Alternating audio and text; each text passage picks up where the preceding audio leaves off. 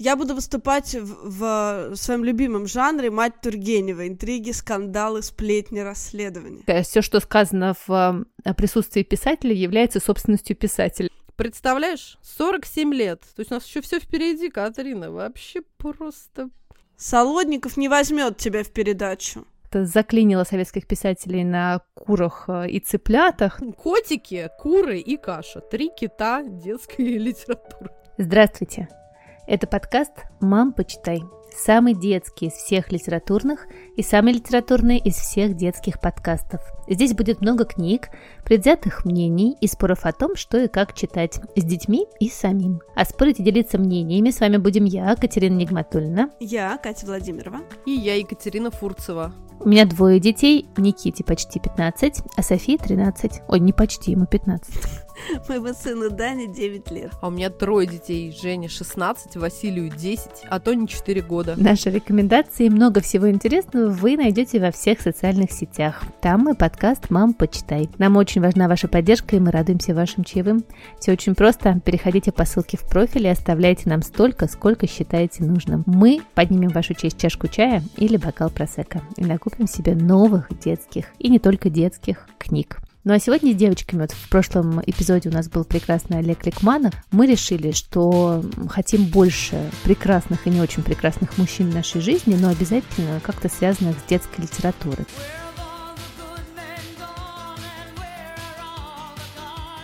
И мы сегодня будем вам рассказывать про мужчин детских писателей советских.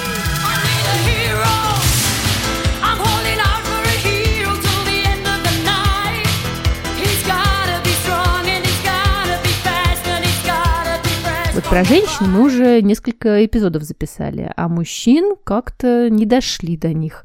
Поэтому сегодня будем про мужчин, да, да девочки? Я буду выступать в, в своем любимом жанре «Мать Тургенева». Интриги, скандалы, сплетни, расследования. Обвинитель прокурор, товарищ прокурор, да, пожалуйста. Это я. Ты про каждого из наших героев, я надеюсь, подготовила и будешь нам подбрасывать, да, тоже какие-то удивительные факты. В некотором роде. Ну, мы, на самом деле, э, последовали на поводу нашей прекрасной Владимировой, которая всех э, авторов и предложила. Когда мы решили, и мы с Фурцевой что-то пока думали, Владимирова уже все решила и распределила. Так, давайте, девочки, вот трое. Значит, я сегодня вам буду рассказывать про своего любимого детского писателя, и это прямо действительно у меня прям полный матч, я сегодня расскажу. Я сегодня буду про Николая Носова. Я Вообще, буду вам рассказывать конечно. интриги, сплетни, расследования про Эдуарда Успенского. Та-та-та. А я вот не скажу, что я прям про самого своего любимого писателя, но тем не менее, сейчас должна быть э, ставки нашего дорогого друга Николая Солодникова. Точно, Читали точно. ли вы Денискины рассказы, девы? Вы знаете, кто такой Виктор Драгунский? Читали. Мы читали. Молодцы. Вот, я буду рассказывать вам про Виктора Драгунского. Давайте тогда уже и начнем. Вот расскажите, какие у вас, кстати, есть детские воспоминания? Или уже взрослые? У меня, потому что интересная история, что я совершенно не помню, чтобы мне в детстве читали Денискины рассказы, но когда мой муж, прекрасный Михаил, притащил книжку как раз из своего детства, и мы начали читать э, Женя на ночь Денискины рассказы, у меня случилось какое-то то ли узнавание, то ли это просто потому, что ты сам себя настолько уже ассоциируешь, а, как будто бы ты прожил уже все эти Денискины истории в своем детстве. Вот я до сих пор не могу понять, читала я в детстве, читали мне в детстве. Вот у вас как вообще с этим? Расскажите. Слушай, это очень смешно, потому что на самом деле э, ты говоришь, и я сразу э, вспомнила Даню своего, который ага. пересказывал на полном вообще умнике, на серьезных щах кому-то из своих друзей историю, значит, как он выкинул кашу на голову. Вот, в общем, вот, кому, вот. Понимаешь? Ты, я, мы, и... Дениска. Оно было да, ли и понимаешь, и мы начали хохотать взрослые, и он страшно обиделся, был жуткий скандал, а потом выяснилось, что он, в общем, действительно не помнил, что это книжка, не-не, не выкидывал, не помнил, забыл, а, присвоил ее себе, понимаешь, только расслышал, что присвоил, думал, что эта история про него, понимаешь? Слушайте, девочки, а я вот к своему стыду я, конечно, когда приду к Солодникову, а он, правда, закрыл уже программу, поэтому я не, не приду. Солодников ну, ладно. не возьмет да. тебя в передачу. Не Нет, возьмет, ну мы его напомним, да, чтобы он первым вопросом тебя спросил, и ты опозорилась на всю страну. На всю страну. Когда он там сделает там, да. Я, я позорюсь, потому что в детстве я их не читала, я читала их только своим детям, и для меня был э, большой сюрприз, что их вообще нужно было читать, и это был такой read. вот. Но что я хочу сказать в свою защиту? Когда я уже читала их э, uh-huh. детям, они мне да. очень понравились. Uh-huh. Вот. Э, то есть, э, несмотря на то, что они не стали моим культурным кодом моего детского uh-huh. я, они очень бойко читаются до сих Правда. пор что для произведения это такой прям тест времени, мой любимый прям мой респект. Рассказ в детстве был, да, про э, курицу, которую они, значит, с папой мыли, и она скакала у них, да-да-да, там под шкафом. Вот это я, я хохотала прям до слез, я просто обожал. Я очень любила папу у Васи силен в математике, вот это вот все тоже, по-моему, кайф.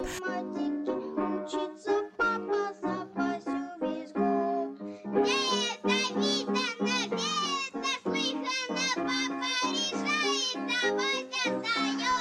Вот, слушай, а про математику я сейчас ворвусь, знаешь, про что? Мне кажется, это еще Яралаш, конечно, нам а, подбрасывал вот эти вот идеи, вот эти песни, и тоже вот, вот это ощущение того, что ты а знаешь, Яралаш постоянно это, было, это слышала, да? это просто я что-то тебе мимо всегда. Вообще. Мне кажется, фильм такой да, есть. Да, да, да, есть, есть и фильмы, и, и Яралаша очень много было основано как раз вот на э, рассказах Драгунского, поэтому, а, мне поэтому. кажется, еще. Вон да, вот как раз эта песня про Папа у Коли силен в математике. Это у я как раз помню. У какого у Васи? Хорошо, папа за Васю я на ходу придумала. У Коли Солодников. У Коли Солодников. Ну окей, Дев, давай. А Даня фанат меня, этого, кстати... погодь, Миссиписи, а, да, который, реки Америки. Да, он просто обожает, да. Ну еще ну вот такой юмор, да. Еще я хочу сказать, что в Рамте есть прекрасный спектакль Денискины рассказы. Мы вот на него сходили перед Новым годом сейчас, и он замечательный. Он довольно олдскульный, и очень какой-то и смешной, и грустный, и вообще замечательный. Просто вот рекомендую его изо всех сил. Да. А мы ходили, и нам было скучно. А это вы избалованы. Есть разные мнения. Галя у нас забалована, да. По-моему, хороший спектакль. Ну давайте, деву, начнем. У меня, кстати, было вот прям какое-то открытие, очень много интересных моментов про Виктора Драгунского, потому что я особо никогда не погружалась и вообще не изучала его жизнь. И буквально первый же, первый же пункт. Виктор Драгунский, девы, родился в Нью-Йорке. Знали вы вообще? Нормально. Нормально вообще? Но, то есть самое еще второе прекрасное, что вот к тому моменту, когда он родился, родители жили в Америке уже год, они уехали из родного Гомеля сразу после свадьбы. Семья отца Юзефа Перцовского владела в Белоруссии магазином одежды, а мама, а, она была из семьи а, учителя русского языка и литературы. Но в Нью-Йорке родители Драгунского продержались э, совсем недолго и с рождением ребенка поняли, что прям что-то совсем им тяжело, не хватает денег, и уже в 1914 году вернулись снова в Гомель.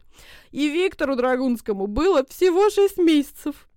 И вот уже позже, когда он да, стал звездой, и частенько до него, конечно, докапывались э, разные советские начальники и спрашивали, как же вот такое безобразие случилось, что великий советский писатель родился в Нью-Йорке. Но он отшучивался, что капиталистический образ жизни произвел на него такое отвратительное впечатление, что уже через полгода он не выдержал и вернулся на родину.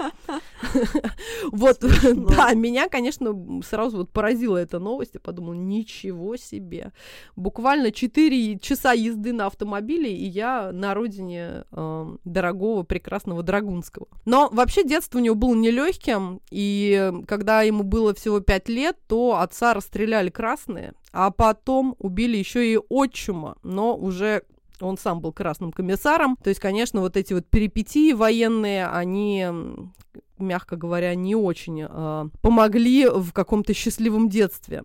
Но второй отчим был актер еврейского театра Михаил Рубин. И с, вот с этой новой семьей, со своей мамой и с ним объездил всю страну. Потом, правда, отчим сбежал в эмиграцию, и мама осталась в России одна с двумя детьми. И вот маленький Виктор, и еще и маленький брат, и она набралась силы смелости, представляете, сама одна переехала из Гомеля в Москву. И когда Виктор уже вырос, он успел вообще за свою жизнь сменить огромное количество разных работ и профессий. Меня тоже поразило, что он девы, делал сбруи для лошадей, был учеником токаря и даже лодочником, перевозил людей через Москва-реку. Представляете? Какой молодец. Он был мультипотенциалом, это называется. Точно, точно.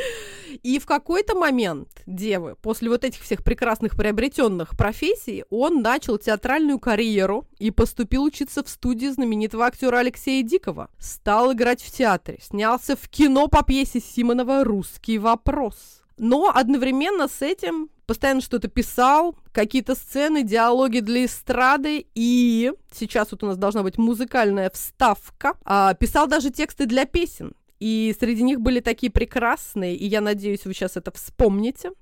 Популярные песни, например, в исполнении Леонида Утесова «Теплоход» и «Ленинградские мосты». Сейчас у вас что-то такое в памяти за запело? Ничего, пустота, вакуум.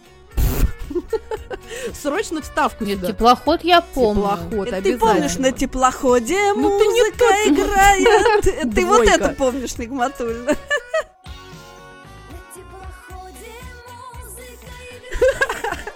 Но сейчас будет музыкальная вставка. Давайте, сейчас такой должен быть щелчок такой. Пум!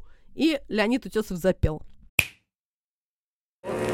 Теплоход, теплоход уходит в море, теплоход. Свежий ветер сердцу вторит и поет. Ну так вот, дева, но вообще Виктор Драгунский всю свою жизнь был огромным поклонником цирка и даже проработал клоуном. Клоуном два года, сразу после войны. У него был рыжий парик, очки, с красным носом. Офигеть. И даже позже, вот в своей жизни после дениских рассказов, он написал повесть сегодня ежедневно как раз о жизни работника цирка. А, и как вспоминает его сын Денис, говорят, что во время его номеров дети просто сползали со стульев от смеха. Эту же клоунаду он перенес на язык литературы в Денискиных рассказах. Вспомнить хотя бы историю с кашей Владимирова. Как он сначала ее солит, добавляет сахар, пытается сделать хоть немного приемлемой, и только потом выбрасывает. Да-да-да. Это же чистый цирковой номер. Поэтому так смешно. Это жизнь. Это не цирковой номер, это жизнь. Так и бывает. А еще Драгунский Э, не пошел в армию во время войны, потому что у него была астма, то есть по состоянию здоровья его не пустили, но э, пошел добровольцем в ополчение. А что такое московское ополчение? Это, в общем-то, инженеры, студенты, бухгалтеры, старики. В общем, совершенно не профессиональные люди. И, конечно, с этим была связана такая очень трагическая и тяжелая история. А, их послали рыть окопы под Можайском, но понятно, что это совершенно была не компания вояк. И, безусловно, тут же их окружили немцы, половину переубивали, многие не уцелели, а те, кто сумели как-то выбраться лесами и болотами, и вот Виктор в том числе, они все-таки сумели выйти живыми к Москве, и после он написал повесть «Он упал на траву» такая э, взрослая, да, книга, которую э, не так легко и весело читать, как мы привыкли, да, вспоминая вот про Драгунского и Денискины рассказы. Но самое еще, что прекрасная дева, меня очень, на самом деле, вдохновила э, информация, которую я не знала до этого, о том, что писать Денискины рассказы Драгунский начал только в 1960 году, когда ему было уже, внимание, 47 лет. Вы понимаете? 47 лет. Прекрасно. Огонь, огонь. Прекрасно. То есть, да, представьте, как круто. То есть до этого, конечно, он сочинял всякие фильетоны и скетчи, и вот мы с вами уже говорили про песни, но вот э, однажды он просто уехал на дачу, закрылся там и за неделю написал шесть первых рассказов. И то есть вот это было какое-то чистое вдохновение для это него. Это вдохновляет. Да. Вдохновляет. Представляешь, да, 47 лет. То есть у нас еще все впереди, Катрина. Вообще просто Главное уехать на дачу и запереться там на неделю. Вот секрет. И когда он выпустил Денискины рассказы, к нему, конечно, пришел большой успех. Это был прям настоящий прорыв в детской литературе, потому что а, с одной стороны, детских рассказов было уже много, но вот этот стиль, когда они написаны от первого лица, от лица ребенка, э, это было в новинку. И тут же, конечно, на него свалились и большие тиражи, и новые знакомства, и радиопередачи, и фильмы по рассказам. И все это, безусловно, его очень радовало, а также э, радовало его семью. Ну и напомним, да, что Денискины рассказы – это цикл рассказов, который посвящен случаям из жизни дошкольника, а затем и ученика младших классов Дениса Кораблева. И рассказы стали классикой советской детской литературы, многократно переиздавались, некоторые были экранизованы и вошли в список 100 книг для школьников. А прототип главного героя рассказов – это сын Денис, э, Денис Драгунский, э, а в книге он Дениска Кораблев, да, Владимирова, напомню, да, да, мне да, что выпало. Да, да. Вот, точно. И э, сам Денис Драгунский впоследствии тоже вырос и стал журналистом, драматургом и писателем. Итак, как Дениска, тот самый Дениска, рассказывает про свои воспоминания. В этих рассказах очень точно описана атмосфера, детали быта. Именно таким была школа, двор, улица, соседи, магазин – Наша коммунальная квартира и коридор. Сами имена подлинные. Дениска – это я, Мишка – это вот Мишка. То есть есть такой человек, и я с ним даже до сих пор общаюсь. У него свой бизнес. Учительница Раиса Ивановна – это учительница Раиса Ивановна. Класс. Даже мальчишки, которых упоминают вскользь, Ванька, Костик, Андрюшка – это все реальные люди, я их прекрасно помню. И управдом Алексей Акимыч – это реальный управдом Алексей Акимыч. Был такой в нашем доме. Но вот все, что касается происходящих событий, приключений, в какой-то степени даже характеров, они все выдуманы. Я не влюблялся в девочку на шаре, не стриг курицу. Я, конечно же, не выливал кашу из окна. Это было просто физически невозможно, потому что наша квартира была в полуподвале, в маршальском доме на улице Грановского. А как из подвала вылить кашу на улицу? Из негативных сторон моей популярности, пожалуй, я ничего особо и не припомню. Разве что меня, когда мне было уже около 30-40 лет, стали прям допекать мамы и папы, которые говорили своим детям, а вот этот дяденька, это и есть тот самый Дениска. Но сейчас мне даже приятно. А еще я недавно понял, что в этом моем опыте двойной жизни человека и персонажа нет ничего страшного. Это то, что будет со мной всегда. И после моей смерти тоже. И мне это даже нравится. И еще, дева, забавную историю, как раз, мне кажется, в стиле Владимировой, вот этих сплетен бесконечных, я вычитала. Так, а, так, так. Такая, значит, история как раз-таки от Дениски, да, вот самого этого героя. Рассказывал это так, что узнал, что у одного английского профессора в 80-х годах когда еще был жив Кристофер Робин, была такая удивительная затея. Он прям горел идеей и дико хотел познакомиться с тремя литературными персонажами. Кристофером Робином, Дениской, естественно, Драгунским, то есть Дениской Кораблевым, и контр-адмиралом Тимуром Аркадьевичем Гайдаром. А, Тимурова команда, конечно. Но да, да, но ничего, к сожалению, у него не вышло, потому что вот Милн-младший, он на отрез отказался, рубанул, но все мы помним, помним да, он, что да. у него как раз очень-очень тяжелая э, история с тем, что он был не просто сыном и мальчиком, а еще и героем книги, поэтому ничего вот и не вышло. Вот, а еще, конечно, сын Драгунского вспоминает, что Виктор э, человек был очень образованный и много и жадно читал и русские книги, и иностранные. Из книжного магазина всегда возвращался с целой охапкой книг, и они вместе читали, и Евгения Онегина он прочел а, вслух со всеми комментариями и обожал Стендаля и передал эту любовь сыну своему. А, также сын, вот Дениска сам вспоминает, что между родителями были супер теплые, нежные, уважительные отношения, и папа очень сильно любил маму. А по поводу воспитания, они были очень демократичны в некоторых вещах. Например, никогда не запрещалось вместе выпивать по праздникам. Представляете, девы? За семейным столом и даже курить. Все взрослые выходили на лестницу, и я вместе с ними. Это было нормально и вообще в порядке вещей. Вот представляете, это, это тоже меня, кстати, очень поразило и удивило. Вот, девы. Но буду уже закругляться.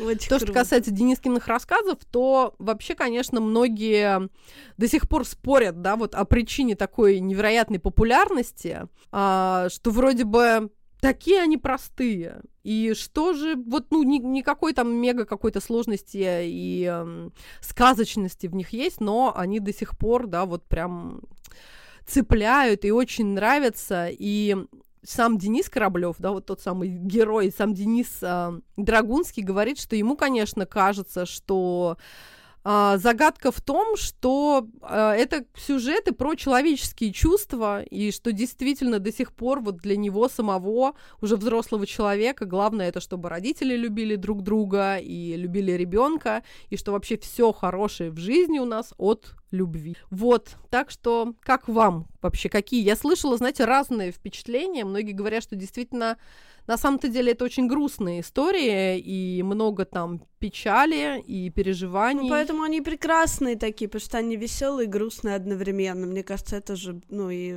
делает эту литературу не просто какими-то юмористическими mm-hmm. скетчами, а именно литературой.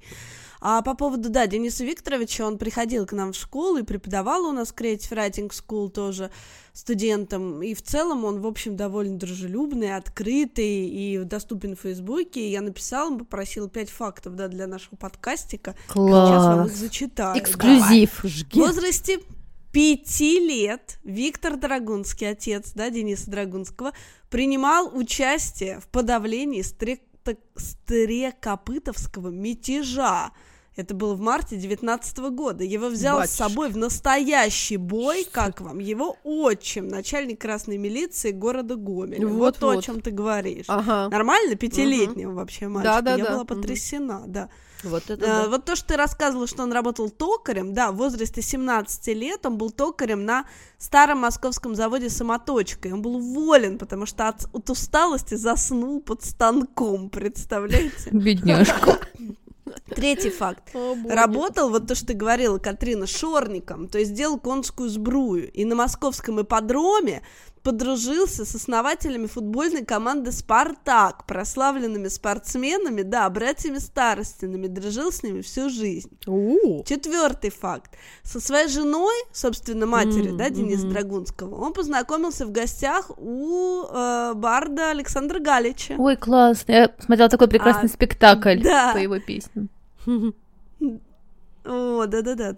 И пятый факт, э, собственно, да, то, что ты рассказывала, был артистом mm-hmm. эстрады, писать начал поздно, да. в 47 лет, мечтал написать 100 а. Денискиных рассказов, но, увы, не успел. Это просто, на самом деле, какое-то великолепие, что у нас еще и такое, а, как это сказать, не столкновение, а вот такая связь с самим Дениской сейчас произошла. Владимирова, это же просто чистая магия. Это прекрасно вообще. Да?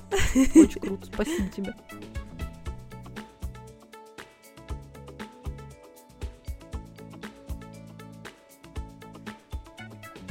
Ну что, друзья, сплетни, интриги, расследования. Эдуард Успенский, самый неоднозначный советский сказочник, Батюшки. да. Уже страшно. Уже страшно, да-да-да. Ну, во-первых, я уже говорила, что я буду выступать в любимом жанре мать Тургенева, а во-вторых, э, ну, как бы никуда не выкрутиться от этого, я во многом буду пересказывать фильм Рома Супера, который называется это «Эдик. Сказка о потерянном и укратенном детстве», потому что сейчас, конечно, это лучшее Блин, я не смогла его посмотреть. Прости, Владимирова. Поэтому я буду счастлива послушать твою историю, потому что мне прям было. Он довольно страшный. Жутко, да. И я боялась, Он что. довольно страшный. Но фильм так? хороший. И Рома угу. Супер был у нас гостем в подкасте и рассказывал в том числе про этот э, фильм. Да, можно Рому послушать.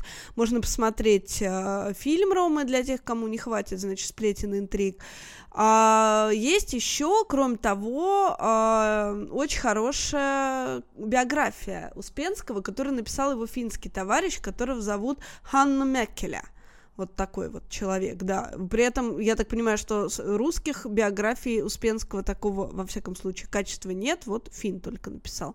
А по поводу кино этого, да, это такое док-кино, и там, в общем, э, куча интервью с самыми разными э, детскими писателями, и с Григорием Остером, с Андреем Усачевым, да-да-да, и, в общем, с дочерью Успенского, и, и, в общем, самыми разными людьми, которые были вокруг него и которые еще живы. И, в общем, это такой хороший, э, тщательно отобранный, проверенный Ромой материал, два часа идет этот фильм, а кроме того, это еще, девочки, такое довольно сильное культурное впечатление, довольно страшное, потому что Успенский у Ромы говорит сам за себя, он там кукла в этом фильме, и он говорит от первого лица, и это угу. делает фильм по-настоящему, да, документальным, Ужас. авторским, и так его, мне кажется, относят угу. на такую полку искусства все же, а не вот жанра передачи на РЕН-ТВ, да. Uh-huh, uh-huh. ну и, собственно, э, что про Успенского? Успенский величайший советский сказочник, он родился в страшном 37 году, умер в 2018, не так давно, в общем-то, прожил он 80 лет, придумал, ну, мы знаем, абсолютно великих, абсолютно народных, да, персонажей, Крокодил Гена Чебурашка, просто уж для страстки их называю, Шарик, Кот Матроскин, Печкин, Дядя Федор, да, и многие вот говорят mm-hmm. о, о нем, mm-hmm. да, и пишут, что по сути, он как бы пристраивает э, своих героев к народным, к фольклорным героям. То есть э, старуха Шапоклят это, это, ну, по сути, бабьяга, да, то есть там корова Мурка, немножко сивка Бурка. Mm-hmm, ну, то есть, в общем, он как-то э, так, да, э, в, в этом во многом его сила, но хотя там понятно, что много вообще фантастических авторских героев, не знаю, один Чебурашка чего стоит. Ну да. и э, да, да, да, с именем Успенского, помимо того, что он главный, в общем, да, отечественный сказочник, абсолютно великий, связаны и, и несколько скандалов, и в публичном поле Успенский как раз, в общем, известен, ну, в том числе э, благодаря им, к сожалению, да. Э, не знаю, знаете ли вы про это, но вот э, было в 2020 году публичное заявление его дочери Татьяны Успенской, когда э, РГДБ хотели э, Э, давать премию по детской литературе и, и, и а, учредить. И назвать ее хотели, как раз он умер на тот момент, э, пару лет как, э, именем Эдуарда Успенского. И против этого решительно выступил с открытым письмом как раз дочь писателя Татьяна Успенская. И ее поддержал тогда Постников, который вот автор э, книг о карандаше и самоделкины. И, в общем-то, они сводились к следующему, что он ну, был домашним тираном, использовал домашнее насилие и много лет состоял в близких отношениях с Виктором Столбуном. И это вот такая секта Столбуна, которая играет не последнюю роль вообще вот в, в, вокруг Успенского. Мы поговорим еще об этом. Потом он очень много судился. То есть все, все эти истории про то, что э, Чебурашка так популярен в Японии, он отдал права на э, Чебурашку, собственно, в Японию. И дело было в том, что авторские права э, принадлежали полностью ему на всех героев. И он их отсудил у Союз мультфильма, и у такого был э, прекрасный художник Леонид Шварцман.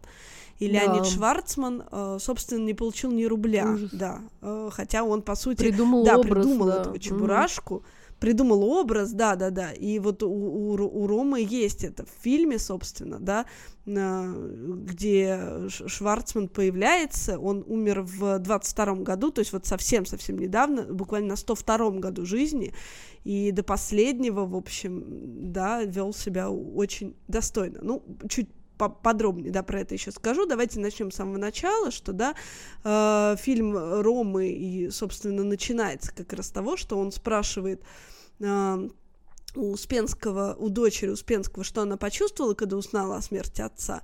И вот в этот момент она морщится и отвечает девочке «ничего».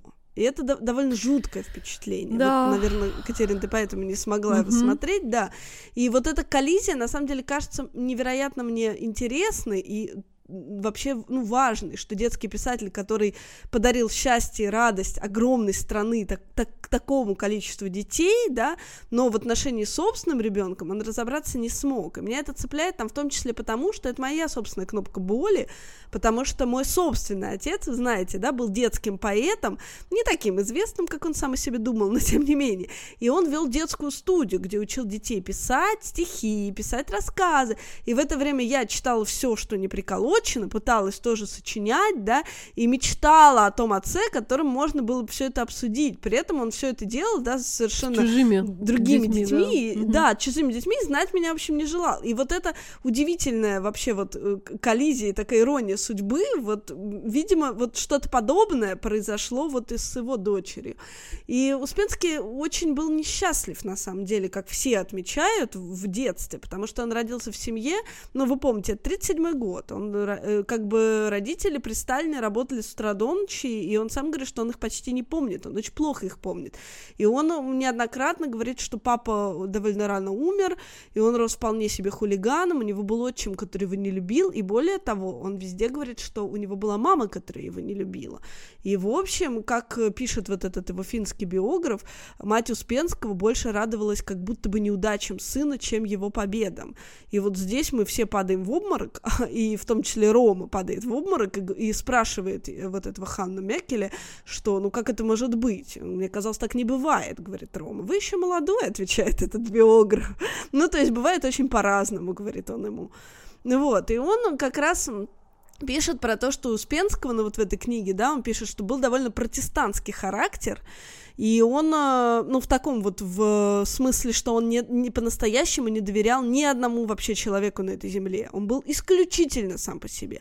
Он был трижды женат, у него были дети, но по большому счету это ничего не значило. Он был одиночкой, и не было у него таких друзей, вот, ну, тех, которые вот супер-то какие-то настоящие. Да, были, понятно, были творческие соавторы какие-то, были приятели, но он был только сам по себе, и похоже, это было, конечно, как-то связано с вот этим его супер несчастным детством и с отсутствием, ну, вот какой-то большой любви. Вот здесь, конечно, да, так в пандан к твоему рассказу про Драгунского, который вырос в любви, да, и передал угу. эту любовь. Абсолютно, да, я сейчас сижу и думаю, насколько это, да, Абсолютно полярная история. Да, да, да. да. И здесь, в общем, человек, который в детстве не знал этой любви, не смог совершенно, в общем, да, передать ее своим собственным детям, да.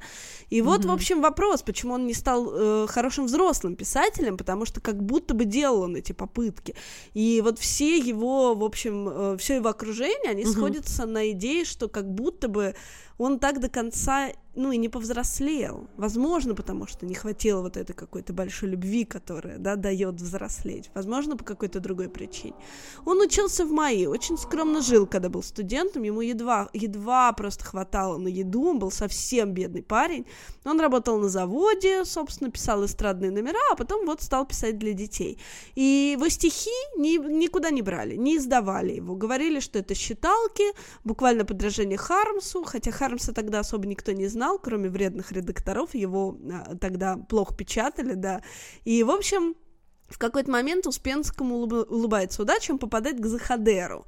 И тот говорит, что из него выйдет толк, и Успенский, э, ну, какое-то большое количество лет работает э, у Захадера и, в общем, является его учеником. И, в общем, все, э, кто тогда возглавляет э, советскую детскую литературу, Барто, Михалков, вот все, все, да, вся эта коалиция, они все его ругают. Ну, что это за дворец бракосочетания, который, собственно, построил крокодил? Ха-ха-ха, да? Друзей надо искать не по объявлению, а на работе. Ну, и вот это все. И, в общем, когда он начинает печататься, все-таки, да, как-то прорывается, а он не оставлял усилий своих, да, то это был, ну, натуральный глоток свободы. То есть в его прозе не было вот шор, не было какой-то громоздкой структуры, все было очень вольно, и дети, конечно, его обожали. И вот это самая прекрасная история про Успенского, как его отстояли дети, по сути. В общем, он не мог, конечно, мечтать о всех этих прекрасных мультфильмах, о всех этих экранизациях, которыми ему так повезло, но его довольно плохо печатали, ну, как бы вот вышла уже книжка про крокодила Гену, но, в общем, дальше дело особо не шло. И был такой журналист тогда, Алексей Аджуби, он был зятем Хрущева, девочки, а его сыну страстно понравился крокодил Гена, он его обожал, и он, в общем, пробил всем голову, что он хочет смотреть мультфильм про него, и, в общем, Успенскому включили зеленый свет, и уже, в общем, мультфильмы прославили Успенского навсегда. И, в общем, многие вот тоже из его mm-hmm. окружения говорят, что э, многие мультфильмы смотрели так называемые, ну, вот эти советские чуньгачгуки, э, высший эшелон со своими внуками. И все вот эти советские критики и решалы, которые принимали решения по книгам и фильмам, они оказывались в очень щекотливой ситуации, потому что Успенский мог пожаловаться такому вот, да, Чунгачгуку. И не факт, что Чунгачгук выберет чиновника, а, собственно, не Успенского. Таким образом, Успенский — это советский сказочник, которого самым натуральным образом отстояли дети. И это, конечно, ну, его делает его величие, конечно, как, как, каким-то космическим совершенно. А потом, собственно, девочки, случилась перестройка, Успенский довольно ловко сориентировался, и дальше началось э, большое испытание деньгами и большое испытание славой, которые на него свалились. Начались дома, начались большие машины, началось вот это все. И, в общем, он почувствовал, что он самый главный, он, в общем, занял такой, такую роль того Михалкова, с которым он сражался, да, э, и, в общем, на этом творчество закончилось. И, в общем, здесь, конечно, как боженька таланта дал, так он его и забрал. И после 90-х, ну, по, по сути, Успенский больше ничего не смог написать. Ну, во всяком случае, такого, чтобы хоть как-то сравнилось, там, да, и с Чебурашкой, и с гарантийными человечками, и там со следствием ведут колобки, и с Простоквашино, ничего больше такого не было. И, в общем, когда началась перестройка, то Чебурашка стал основным основным его активом в финансовом смысле. И он вот тогда предложил 90 на 10 Шварцману, который рисов... ну, создал, да, по сути, образ Чебурашки. Это было ну, очень несправедливо и очень неправильно. И Шварцман отказался, и был очень неприятный суд, и все анимационное сообщество справедливо, в общем, поддержало Шварцмана, и суд Шварцман проиграл. И Успенский приватизировал, собственно, всех персонажей, забрал себе, вот тогда он продал Японии права на Чебурашку, и за просто натурально миллионы долларов, девочки, это были гигантские деньги, да, и ни студия, ни Шварцман не получили вообще ни копейки. И, в общем, там, да, очень конечно, вот Рома спрашивает этого Шварцмана тогда, и он такой уже совсем-совсем старый человек, очень интеллигентного вида, и вот он его спрашивает, не, не обидно ли ему, что вот такие огромные деньги, огромная слава, по сути, обошли его стороной, так его несправедливо вообще, да, обнесли. И он так грустно улыбается и говорит, ну, знаете, говорит, я не думаю об этом, для меня это искусство, а не бизнес, и я рад, да, что мои персонажи живы, вот как-то так. Да. И это, конечно, вызывает угу. большое уважение. Ну, а что Успенский, да, Успенский в это же время связывает свою жизнь вот с этой сектой Столбуна, а Столбун был девочка, очень модной фигурой. Это был лжеученый такой, по сути, да, да, да. Он типа лечил алкоголизм. Алкоголизм, наркоманов, вот это все. У него были какие-то жуткие совершенно методы. И, в общем, э, потом он начал лечить рак, астму, шизофрению. В общем, все на свете лечил, буквально там наложением рук. Ну, не наложением рук, это я, в общем, конечно, уже утрирую. Но, по сути, так и было. Он воздействовал электрическим током, впрыскивал там, в общем, какой-то хлоретил, анестетик. И, в общем, э, всякие издевательства, порки, вот это вот все. Ну, в общем, всякая жесть. И здесь уж не будем совсем скатываться, да, к желтым страницам, а то сейчас, да, совсем мы в это превращаемся. Но важно сказать, что у него Кошмар, была, да. была школа для детей, к сожалению, этого столбуна жуткого. Да, и Успенский отдал туда свою дочь в 13 лет. И этого она ему простить не могла, потому что, ну, очевидно, что она пережила там какие-то довольно ужасные годы, и, в общем, с тех пор у них никаких отношений не было, и поэтому она сделала, в общем, это заявление, и поэтому она не могла его простить, и, в общем, все вот было из-за вот этой жуткой секты, в которую, как бы, она попала. Она говорит, что он был такой, знаете, современный граф Калиостро, то есть это был сначала начиналось как такой интересный коллектив коммуна с закосом под Макаренко, а потом, в общем, стал натуральной сектой, с, буквально с рабами, с рабынями, с э, женщинами там, которые от него рожали. И вот, ну, в общем, полный вот этот фарш секты, мы много про это читали, смотрели, в общем, все понятно.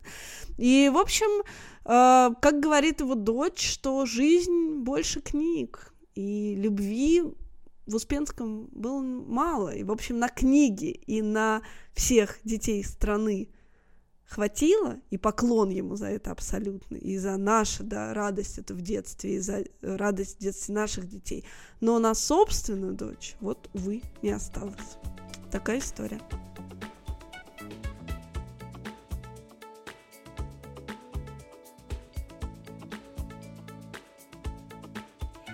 Но давайте закончим на идеальном советском писателе. Вот мне достался Давай. идеальный советский писатель. Девочки, я посмотрела несколько видео, где советские школьники благодарят Николая О, Носова за их счастливое прекрасно. детство. Это такая невероятная милота. Это просто нужно выложить в наш, э, наши все социальные сети, потому что это очень-очень мило. Ну, я хочу сказать, я что... Я бы ворвалась и испортила Катечки бы здесь немножечко, да, все. Вот, сейчас я сначала скажу, а потом ты будешь про Мила, потому что заканчивать на этом нельзя. Давай. Что я хочу напомнить, что Давай. Носов получил э, сталинскую премию. И это, в общем, да, было тоже... Mm-hmm ну, нет, понятно, но, в общем, да, да, да, что вся вот эта прекрасная Вите Малей в школе дома, который Даня мой, блин, обожает, вот, у нее же сталинская премия, и это, в общем, э, подавалось как борьба главных героев с собственными недостатками, а также там упоминался Сталин и Ленин, и вот это все. То есть это, в общем, очень пропагандистская книжка, типично пропагандистская. Но вот Даня ее, кстати, совершенно обожает, и знать не знать, что она пропагандистская. Все, у меня все, давай, Катька. Больше нечего нечего мне сказать плохого о носе. Ну, знаешь, я на самом деле не считаю, что это плохое, потому что а, у меня была одна из любимых книжек Вити Малея в школе и дома, на самом деле.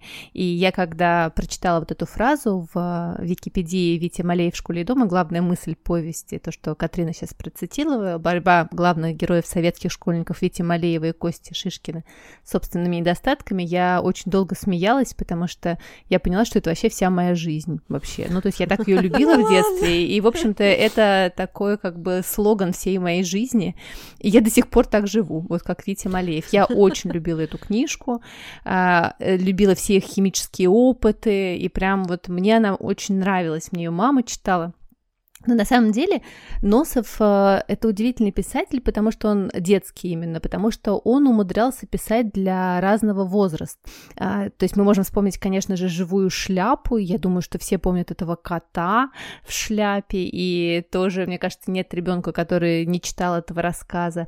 А, мне кажется, все росли на фантазерах. Это был чудовищный спойлер советской литературы, когда да на книжке "Живая шляпа" был нарисован кот под шляпой. Ну come on, как можно было Абсолютно. так делать. Но все равно, все равно все, все э, пугались э, и удивлялись. А я очень любила еще фантазеров, вот эту Мишутку, да. Стасика, веселую семейку, и как они выводили э, да, цыплят. Мне кажется, как, как-то немножечко, да, как-то заклинило советских писателей на курах э, и цыплятах. Ну, видимо, это было что-то очень важное. Но мой дедушка тоже разводил кур, поэтому да, мне да. это все было очень-очень близко. А еще. Мишкина каша, господи, как я любила Мишкину кашу, я, мне кажется, маму заставляла читать 150 тысяч раз а, эту книжку, потому что как они ее доливали, она у них вылезала, она была недоварена, и на каше тоже закоротила советских писателей, очевидно. Да, вот видишь, опять каша да, закоротила, да. я уже да. тоже думаю, что да. такое. Да. Котики, куры и каша, три кита детской литературы. А, ну, я вам хочу сказать, что при всем при этом э, мне в этом не считывалась никакая советская пропаганда, mm но, наверное, потому что я был такой идеальный советский ребенок. Я в свое время, качаясь на качелях дома, который мне повесил дедушка, э, с удовольствием, не выговаривая букву «Р», э, читала стихотворение Барто «Я буду жить в СССР, учиться на пятерке». Вот, и мне было абсолютно нормально, Обожаю. поэтому мне, да, мне все это заходило. Но про мою самую любимую книгу Носова я еще расскажу. Давайте немножко про Носова. У него не такая богатая, а, на самом деле, биография, как а, у двух других наших сегодняшних героев. Он родился в Киеве в 1908 году, а, провел все свое детство в маленьком городе Ирпень под Киевом. Отец у него был железнодорожник и эстрадный артист, и Коля очень любил смотреть его выступления и мечтал вообще тоже каким-то образом быть связанным с искусством. И даже мечтал, э, чтобы ему купили скрипку. Сказал, что нет, это я что-то играть не буду. А, очень сложно, и скрипку отложил. И, конечно, нужно понимать, что детство писателей приходилось на очень сложные годы. Это и Первая э, мировая война, и гражданская война потом. И, в общем-то, все жили очень-очень бедно, еды не было, все бесконечно всем болели. Он э, также вот еще, еще что э, объединяет наших писателей, девочки, я вас сейчас слушала, это то, что они работали на 25 работах. И мне кажется, вот это все им помогло вот. потом со всеми этими историями. Да. Вот, потому что он продавал газеты, косил траву, а, работал на кирпичном заводе, природе, мечтал быть химиком. А, он вообще считал, что химия это лучшая из наук. Бенгальские да, огни они да, варили. абсолютно, абсолютно. Да, и вот это все, конечно, пошло в дом, как настоящего писателя. Mm-hmm. Есть такая прекрасная поговорка э, писательская: все, что сказано в присутствии писателя, является собственностью писателя. Потому что будьте осторожны, когда дружите, дружите с писателями. А он на самом деле э, хотел поступить на химика, но потом вдруг решил поступать на режиссерский факультет, на художественный факультет сначала в Киевский художественный институт, потом на третьем курсе он перевелся в Авги а, и стал режиссером и даже снимал фильмы. Ну а потом, как всегда, начал писать небольшие рассказы, его публиковали в Мурзилке, и он довольно быстро стал очень популярным, но при этом, что самое интересное, девочки, он очень эм, э, жил э, скромно. И, как вспоминает э, его сын, он э, практически до последних дней своих очень долго жил в коммунальной квартире рядом, на рядом с Киевским вокзалом. У него шумели поезда в окне. То есть он был такой настоящий советский писатель. А если вы его сейчас себе не представляете, вы, конечно, можете погуглить, но это такой вот человек, в шляпе Федоре, в плаще бежевом, улыбающийся, и вокруг него дети. Вот это вот Николай Носов. Одной из самых удивительных книг, которые, конечно, он написал, это были «Приключения Незнайки и его друзей». А, и это очень интересно, потому что это была одна из моих любимых книг в детстве. Я перечитывала все три книжки, 150 четыре раза, а последнюю «Незнайка на Луне» папа мой э, переплетал. Я помню вот этот переплетный э, аппарат нас дома. На э, обложке рисовал, такая красная обложка была из кожи, он рисовал там этого прекрасного Незнайка. И я вот как раз Олег Кликманов в нашем прошлом выпуске рассказывал, как удивительно, что мы в детстве все это читаем э, и не считываем никакой советской пропаганды. Я, конечно, когда читала, предположим, э, «Незнайку на Луне», ни в коем случае не считывала, что это капитализм борется с э, значит, с коммунизмом, с социализмом. Я как бы это постфактум узнала, и честно вам хочу сказать, это не испортило mm-hmm. моего впечатления о книжке. Я рыдала, когда там Незнайка в конце э, припадает к земле и говорит, значит, когда он не стал там этим ослом или да, целовать э, землю и говорит, что земля родненькая, я рыдала каждый раз. То есть у меня работа. Но больше всего в этих книжках, девочки, кроме, конечно, прекрасных имен Фукси, Селедочки и всех остальных, меня восхищали технологические да, да, да, новшества, особо. которые придумывал Носов. Вот у меня э, одно из любимых книг, вот мне почему-то первая не очень нравилась, где они там летали на воздушном шаре и их бесконечно там лечили. Очень любила «Незнайку в солнечном городе». И оказалось, девочки, что на самом деле, я вот сейчас так полезла вспоминать, Носов просто был провидцем. Он предсказал половину изобретений, которые потом э, стали реальностью. А я, когда читала это в детстве, я думаю, вот это да, мне так хотелось жить в этом солнечном городе, mm-hmm. просто он меня, конечно, mm-hmm. завораживал. То есть, например, а, беспроводная передача энергии как раз была изобретена практически mm-hmm. носом. Вот эта радиомагнитная mm-hmm. энергия, вот то, что мы сейчас с вами все mm-hmm. соединяемся без всяких проводов, это вообще как раз описано в солнечном городе. Mm-hmm. Или, например, а, управление погодом, потому, погодой, потому что у малышей были такие специальные порошки, которые можно посыпать, и остановится дождь или вызовет дождь, а еще можно было, был, был понимаешь, был, понимаешь? Помнишь? Видеофон, да, я мечтала. Конечно, видеофон. Да, да. И вот и мы там еще был в нем, ты видишь? В нем. Точно. А еще там, девочки, был порошок, которым можно посыпать, и выйдет э, солнце, и наступит хорошая погода. Вот наши еще такое не, не изобрели, это именно вдохновение нашим ученым. Носов предсказал вообще э, беспилотники и ГЛОНАСС. Вот в солнечном э, городе, если вы помните, там ездили такие сельскохозяйственные машины, которых какие-то дроны летали над ними и управляли. И я тоже не понимала, как это. Или вездеходы у него там были. А, или, девочки, то, что вообще меня просто, ну, то есть я, когда это сейчас вспоминала, у меня просто сошлось все в моей жизни. Вот какие-то открываются порталы, и они в какой-то момент закрываются.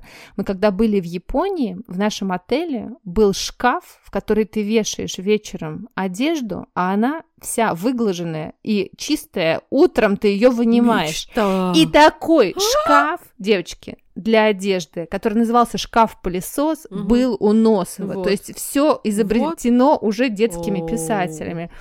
Вообще. Абсолютно. Автобусы Носов с телевизорами. В... Понимаешь? Он был визионером, угу. понимаете? Камеры видеонаблюдения, да. вращающиеся здания, а, пластиковая надувная мебель. Вы помните угу, вот эту вот мебель угу. прекрасная во всех да. этих книжках? Широкоэкранные телевизоры. То есть вы представьте, да, что в 58 году вышло, вышел угу. «Незнайка в солнечном городе», а, а чуть позже, что-то через два года, а, американские ученые вообще предложили идею этих угу. широкоэкранных, они, видимо, прочитали. Конечно, да. Думаю, что Незнайка — это же одна из очень немногих действительно наших придуманных вселенных. Мы обычно что-то все скопируем. Там подсмотрели, тут подсмотрели. Но а Незнайки, вот этих малышей и малышек, их нет нигде. Вот. Поэтому я Носова люблю и обожаю. А, он умер в 67 лет, похоронен в Москве, а, и я, честно, хочу сказать, ему огромное спасибо за свое счастливое э, детство, которое действительно развивало вот это воображение во мне просто бесконечно, потому что мне кажется про развитие воображения и технологии большинство вообще, вообще его да. книг. Девочки, ну я еще хочу сказать, что в Носове был, была вот эта любовь, и что я читала mm-hmm. воспоминания, какую-то статью его внука Игоря Носова, фотохудожника, и он рассказывал о нем, он его назвал Дида, Дида, вот. Да, ужасно мило, да. И он рассказывал, что дед хотел купить квартиру по просторнее из трех комнат, но ему отказали, отдали кому-то другому. И в его квартире было очень тесно, и даже некуда было расставить все книги, они лежали стопками на столах, под столами и под кроватью. И у деда была своя концепция воспитания. Он считал, что ребенка нужно постоянно учить, но не занудно, а через игру, через общение, и не жалел на это своего времени. Вот, здравствуйте, Корней Иванович, что-то мы это где-то слышали, да. И вот он рассказывает, что они чем только не занимались. Они играли в шахматы, в солдатики, в прятки, в магазин, в огород, Боги. в индейцев. Вот это энергия. В дом, значит, который строен под столом. В шахматы, угу. сажали землянику. ставили химические опыты, Катя. Мастерили вертушки из бумаги, лодочки из сосновой коры. Дед учил внука рисовать, лепить из пластилина, играть на гитаре, играть на мандолине. Они пускали с лоджии ракеты из старой кинопленки, мыльные пузыри, ходили в зоопарк, катались на речном трамвайчике по каналу имени Москвы. Нам всем нужен такой дед, вот что! У меня мурашки, мурашки, Владимирова. Катрина, это просто. Да. Это дед, каким он должен быть. Да, идеальный дед, здоровый человек. Везука, да, везука. Что мы еще можем сказать? Ну, а это был подкаст «Мам, почитай». И я, Катерина Нигматульна. Я, Катя Владимирова. И я, Екатерина Фурцева. Мы будем рады, если вы подпишетесь на наш подкаст, поставите нам 5 звездочек везде, где вы нас слушаете, а еще расскажете нам о ваших впечатлениях и книжных находках. Мы все-все-все читаем. А еще мы будем рады вашим чаевым, просто проходите по ссылке в профиле, оставляйте ту сумму, которую считаете нужной, задавайте нам вопросы, делитесь своим мнением и читайте детские книжки. Увидимся через две недели. Пока! Пока! Пока!